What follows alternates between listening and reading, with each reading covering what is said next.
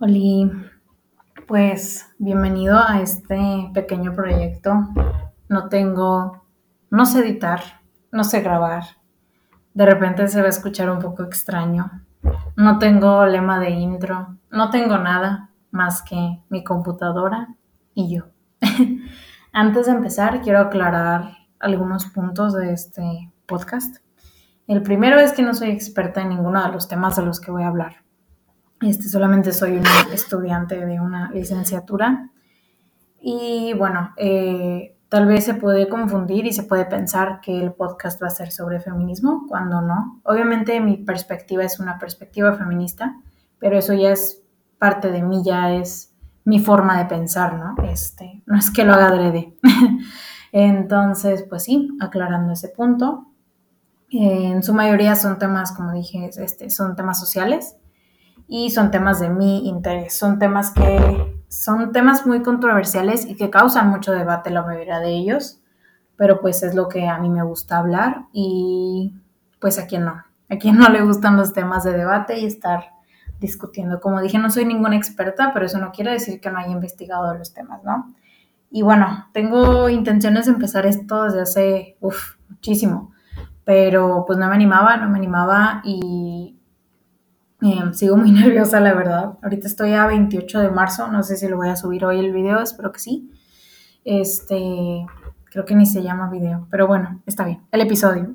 este, pero como primer tema, eh, con el tema de marzo, sí me gustaría empezar hablando sobre el feminismo, aunque el podcast en sí no se trate de feminismo. Este capítulo sí va a ser centrado en eso. Eh, con hablando sobre por el 8 de marzo, ¿no? Pero bueno, este primer capítulo le puse de título El feminismo duele. Y bueno, empezamos fuertes, ¿no?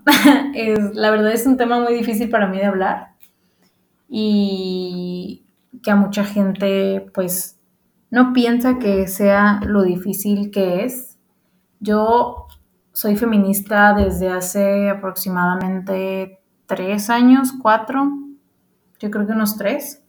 Este, y bueno, la verdad si hubiera sido feminista antes, pues qué padre, pero pues faltaba mucha información y creo que ahorita los medios ya, pues ya hay más, ya hay más información y cada vez hay feministas más jóvenes y, y es un orgullo, la verdad que es un orgullo.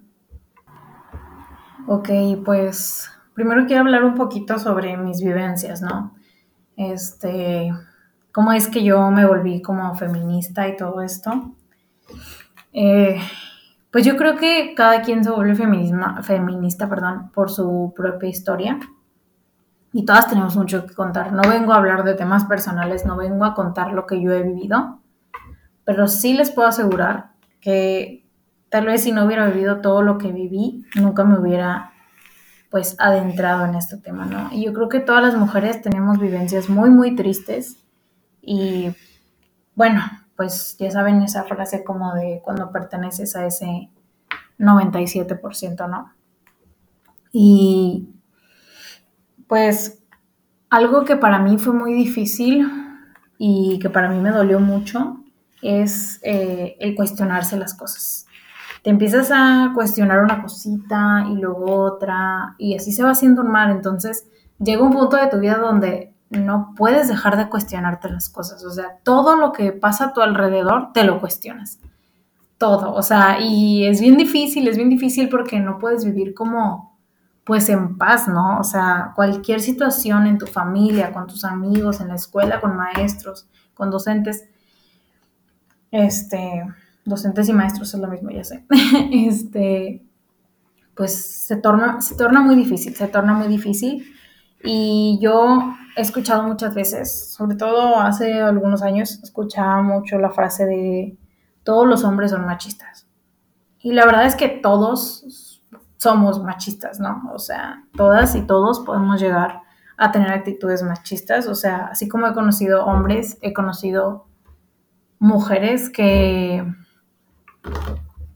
que tienen actitudes machistas, pero eso no mm, desacredita el hecho de la frase, ¿no? De que todos los hombres son machistas. Y eso es algo que a mí me dolió bastante, o sea, dar, darme cuenta que mientras sean hombres, o sea, ellos viven con un privilegio, ¿no? Eso ya lo sabemos. O por si no lo sabían, pues que lo sepan. El hombre vive con un privilegio dentro de esta sociedad. ¿Y por qué el hombre tiene un privilegio? Porque la sociedad es un organismo, es una sociedad patriarcal, ¿no? Y habrá quien diga que el patriarcado no existe, habrá quien diga que ante la ley todos somos iguales. Habrá muchos comentarios con los cuales yo no voy a estar de acuerdo porque para mí el patriarcado es real y el patriarcado está en todos lados. Y los hombres desde su privilegio pueden hacer muchas cosas, pueden hacer muchas cosas y desde su privilegio, desde su trinchera pueden hablar, uff, o sea, ustedes los han visto, ¿no? Cómo hablan y cómo dicen y, y que, y pues que nuestras quejas no, no son reales, ¿no? Y que lo que los estamos quejando solamente somos eh, niñas eh, sin papás, que pues en lo personal yo sí tengo papá.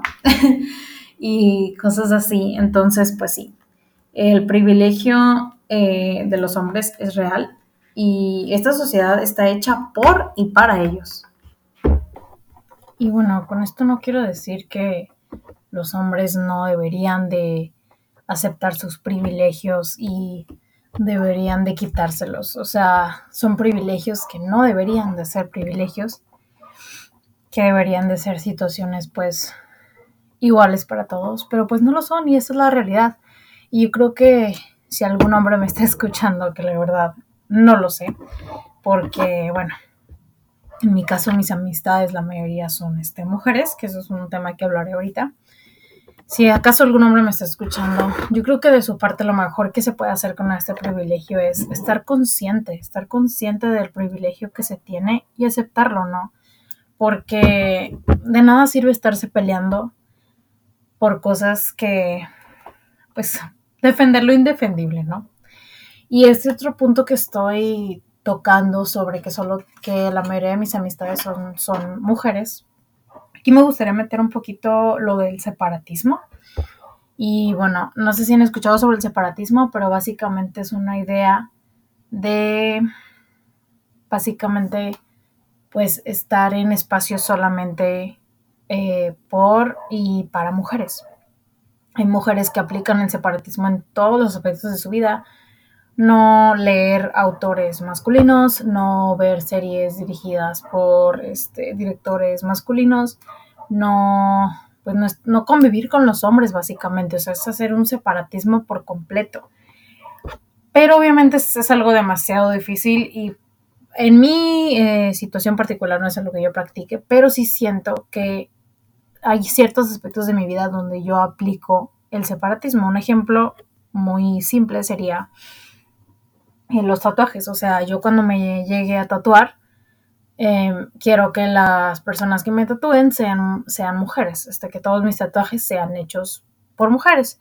Y esa es una decisión personal y que creo que no le afecta absolutamente nadie. Entonces, pues sí. Eh, también existe esto del separatismo y yo creo que a veces pues es difícil, ¿no? Es difícil deshacerte de amistades tanto de hombres como de mujeres porque son personas machistas, son personas que no comparten tus ideales y la verdad es que antes yo sí aguantaba muchas cosas y toleraba, esa es la palabra, yo toleraba muchas cosas y ahorita pues ya no, ahorita la primera señal yo pues decido irme, ¿no? O sea, ¿para qué voy a estar aguantando personas que no tienen los mismos valores que yo? Y no tienen que pensar exactamente de la misma forma, ¿verdad? Pero yo siento que ahorita el simple hecho de, ay, no estoy de acuerdo, pero lo respeto, para mí ya no es suficiente. Yo creo que esos ya son decisiones personales, ¿no? Pero para mí no es suficiente. Yo veo que una mujer se expresa de cierta manera sobre otras mujeres y ahí termina nuestra amistad. Yo veo que un hombre es de cierta manera con las mujeres y ahí termina nuestra amistad.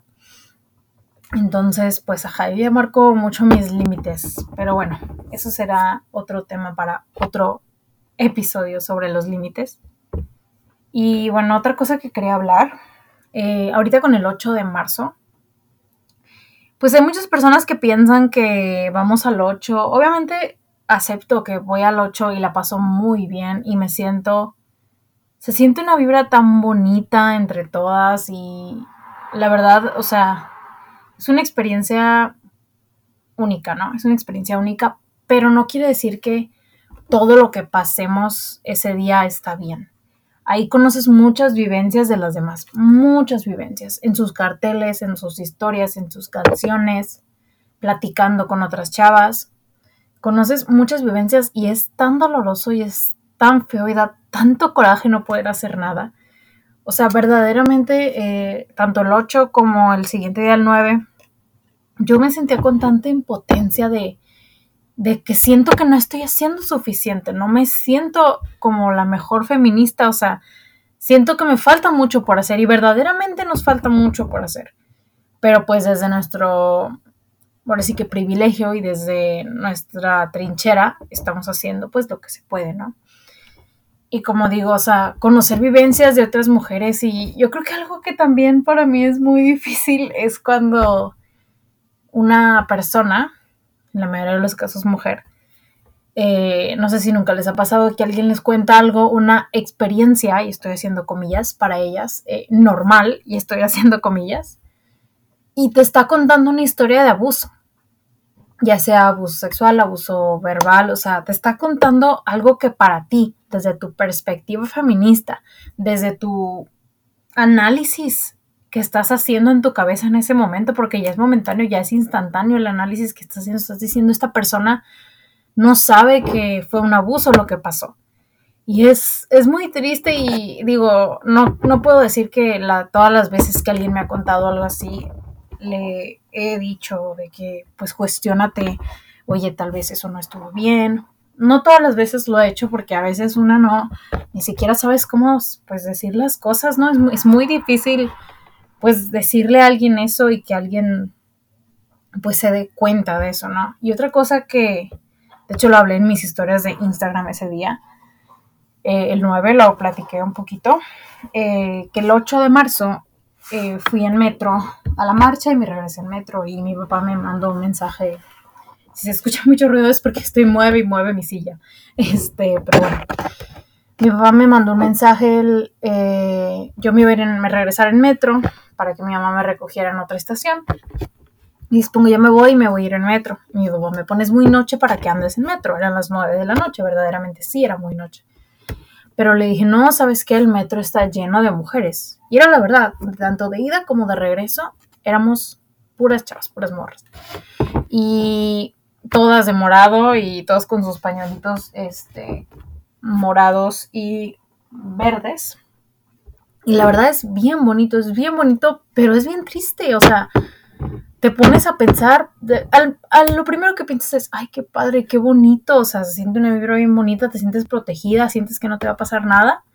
Pero luego piensas y dices, wow, o sea, ¿por qué sentirme segura es un privilegio? ¿Por qué estar viva es un privilegio en este país y en este planeta? O sea, verdaderamente ser mujer es una experiencia difícil. Es una experiencia dolorosa.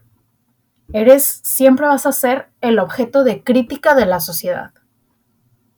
Nuestras expectativas, las expectativas de los demás hacia nosotras siempre van a ser más altas que las hacia los hombres.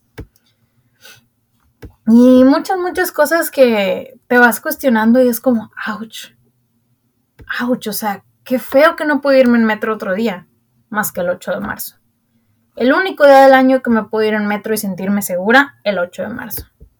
Y obviamente yo tengo muchos privilegios, empezando porque yo me voy en camioneta a mi facultad. Para mí eso ya es un privilegio, ¿no? Que muchas mujeres no tienen y que tienen que usar transportes públicos, donde generan muchas, eh, bueno, no generan, donde pasan por muchas vivencias muy feas y que me llenan de coraje.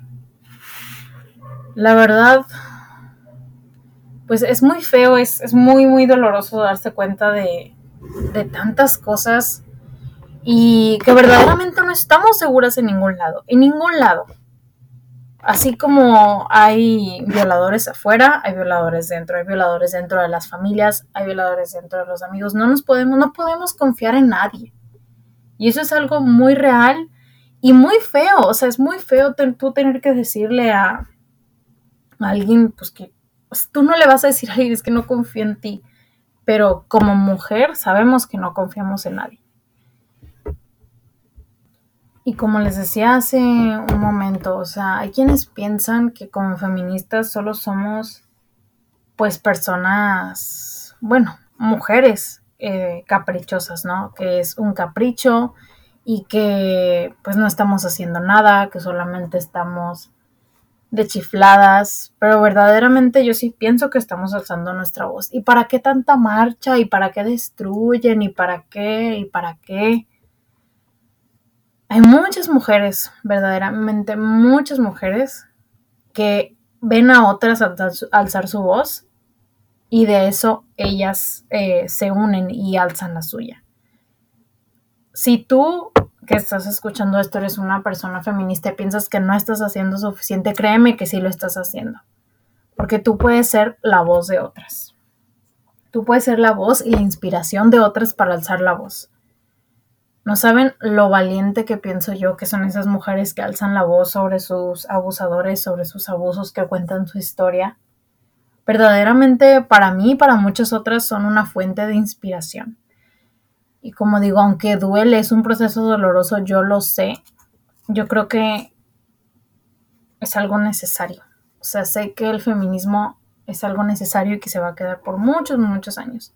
Que de hecho para aquellos que les hace falta mucha investigación, ya lleva muchísimos años el movimiento y aunque la palabra feminista se ha estado oyendo más en los últimos años, o sea, el derecho al voto no, no lo ganaron, al voto de la mujer, perdón, no lo ganaron nada más este, hablando.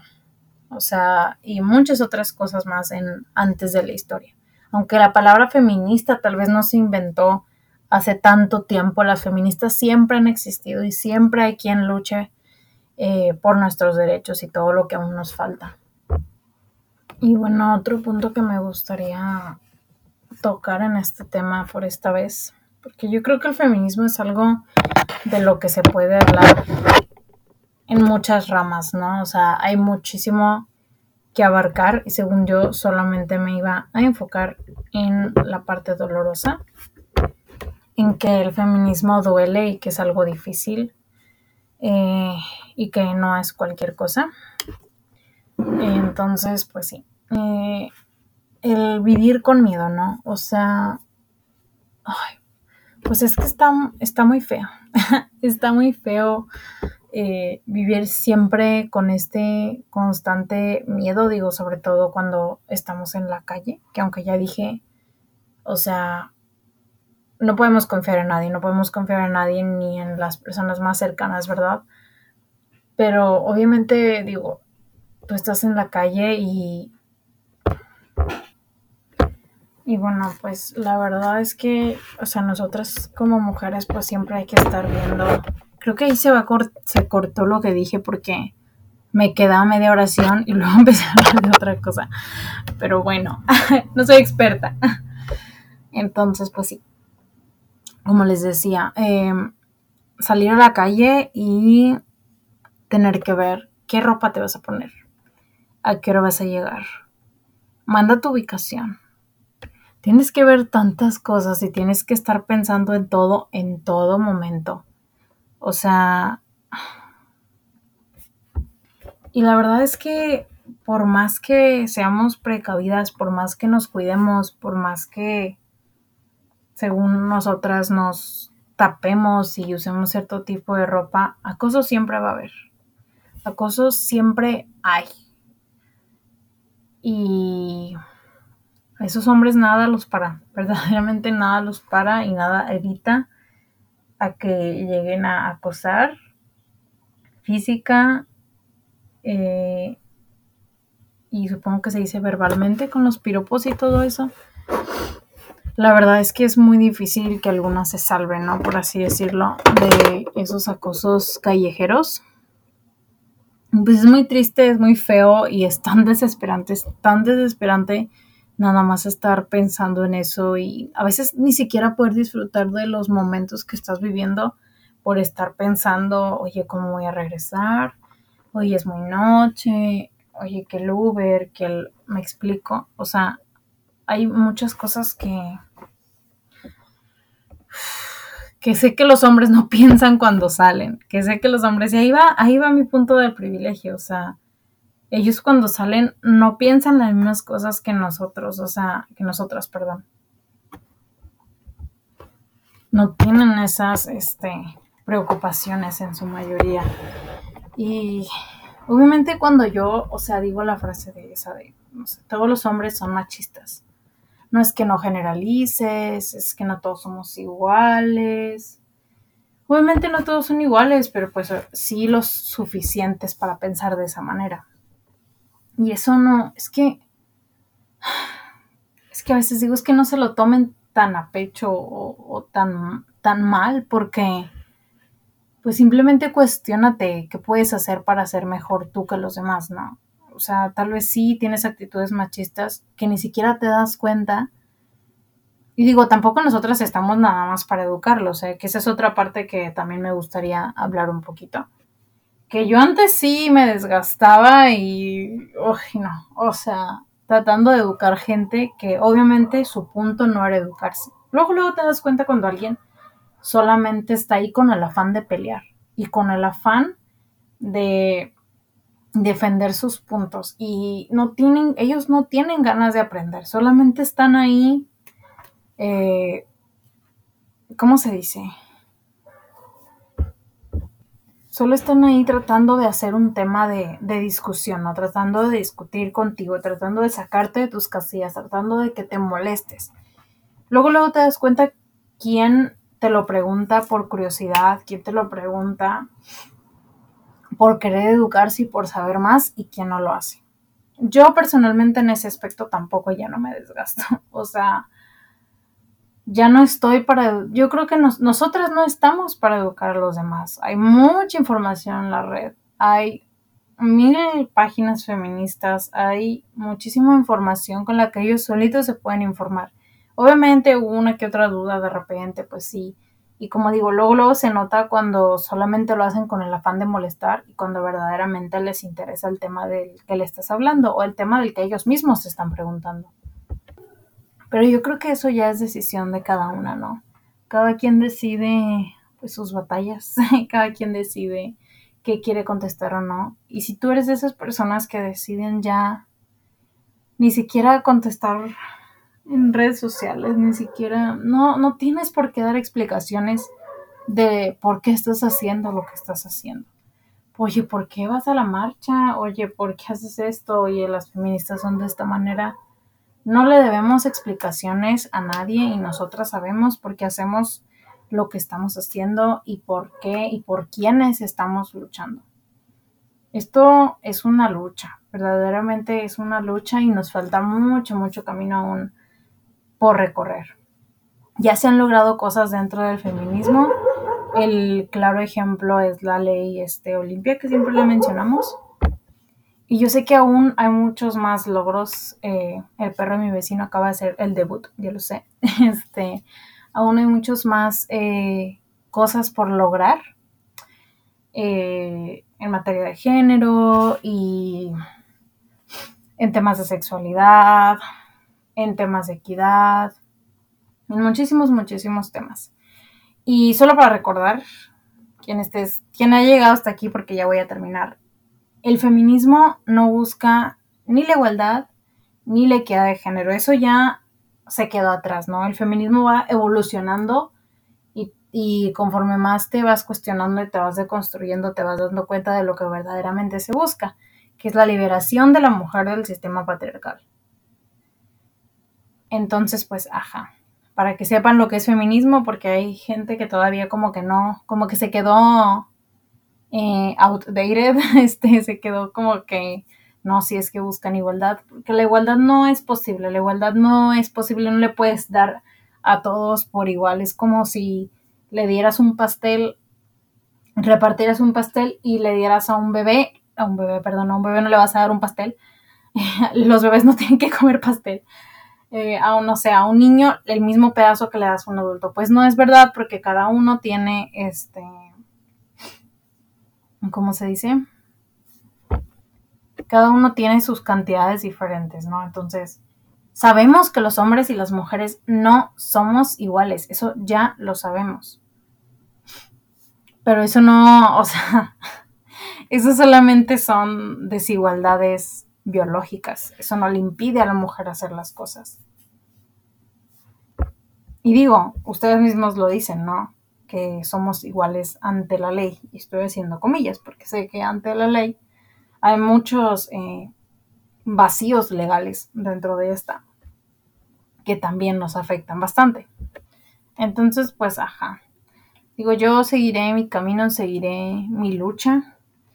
También es importante recordar que eh, se es feminista todos los días, no nada más el 8 de marzo. Hay que ser siempre, digo, la sororidad pues es muy importante entre nosotras. Eso no quiere decir que no haya malas mujeres, eso quiere decir que no haya mujeres que son abusadoras.